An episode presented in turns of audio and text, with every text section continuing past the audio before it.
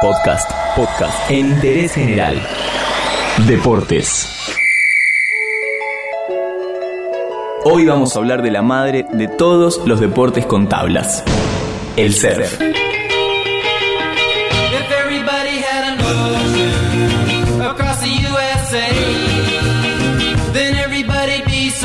En 1778, una expedición británica al mando del capitán James Cook, que navegaba desde Tahití hasta Norteamérica, se encontró casualmente con un grupo de islas desconocidas hasta ese entonces, islas que posteriormente se llamarían Hawái. Allí observaron cómo los nativos practicaban surf. Aunque bueno, era un poco diferente a lo que conocemos hoy en día, el concepto era bastante similar. En el momento en que los europeos llegaron a Hawái, el surf ya era una parte muy importante de la cultura y del estilo de vida hawaiano. Los nobles se ganaban el respeto de los demás demostrando sus aptitudes sobre las olas. Ellos tenían playas privadas en las que solamente podían surfear ellos, y era considerado una falta muy grave que alguien que no fuera noble surfeara una de esas olas. Se hacían rituales además para dar gracias a las olas o para pedir que vinieran en épocas de mar en calma. También había rituales para bendecir las nuevas tablas de surf, que dicho sea de paso eran bastante grandes. Los nobles surfeaban de pie con tablas que podían medir hasta 7 metros. El pueblo común surfeaba tumbado o de rodillas en tablas de hasta 3 metros de alto. Lamentablemente con la colonización se perdieron todas las costumbres de los nativos y no fue hasta principios del siglo XX cuando volvieron a practicar este deporte y más tarde lo exportaron a otras partes del mundo. En los años 30, el surf llegó a California para plantar bandera y no sacarla nunca más. A la Argentina llegó recién en los años 60. La primera ola surfeada por un argentino fue el 3 de mayo de 1963 en el balneario Waikiki de la ciudad de Mar del Plata.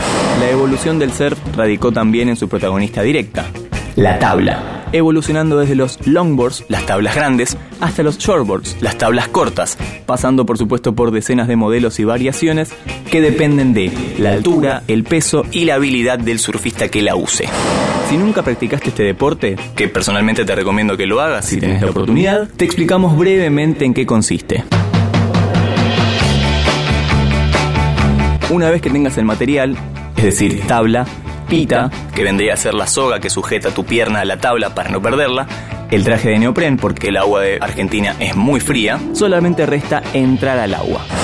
La idea es pasar la rompiente, es decir, donde las olas rompen justamente y la espuma te empuja hacia la orilla. Hay que pasar esa parte para poder sentarse sobre la tabla y esperar esa ola que haga el tan esperado take off. Así se le conoce la maniobra de pararte sobre la tabla. Una vez que se acerca, tenés que utilizar los brazos para remar aumentando la intensidad a medida que viene la ola. Al sentir que te empuja, ya estás en el momento preciso para pararte y hacer lo que a muchos nos llena de satisfacción. Surfear la ola. Esta por supuesto es una idea a grandes rasgos. El surf se practica tanto en forma amateur como profesional, con competencias donde se evalúan puntajes, tiempos, maniobras y algunos factores más a tener en cuenta que van a tener que dar para la próxima entrega. Esto es apenas una parte de lo que el surf tiene para ofrecerte y más ahora que acaba de convertirse en un deporte olímpico, gracias al aporte del argentino Fernando Aguerre. Para muchos el surf es más que un deporte, es un estilo de vida. Tal vez escuchaste la frase surf is religion, o sea, el surf es religión, o el surf es pura vida. Es un momento de conexión con vos mismo y con la naturaleza, entendiendo como base el respeto por el mar y por la vida. Así que no dejes de intentarlo y buenas olas.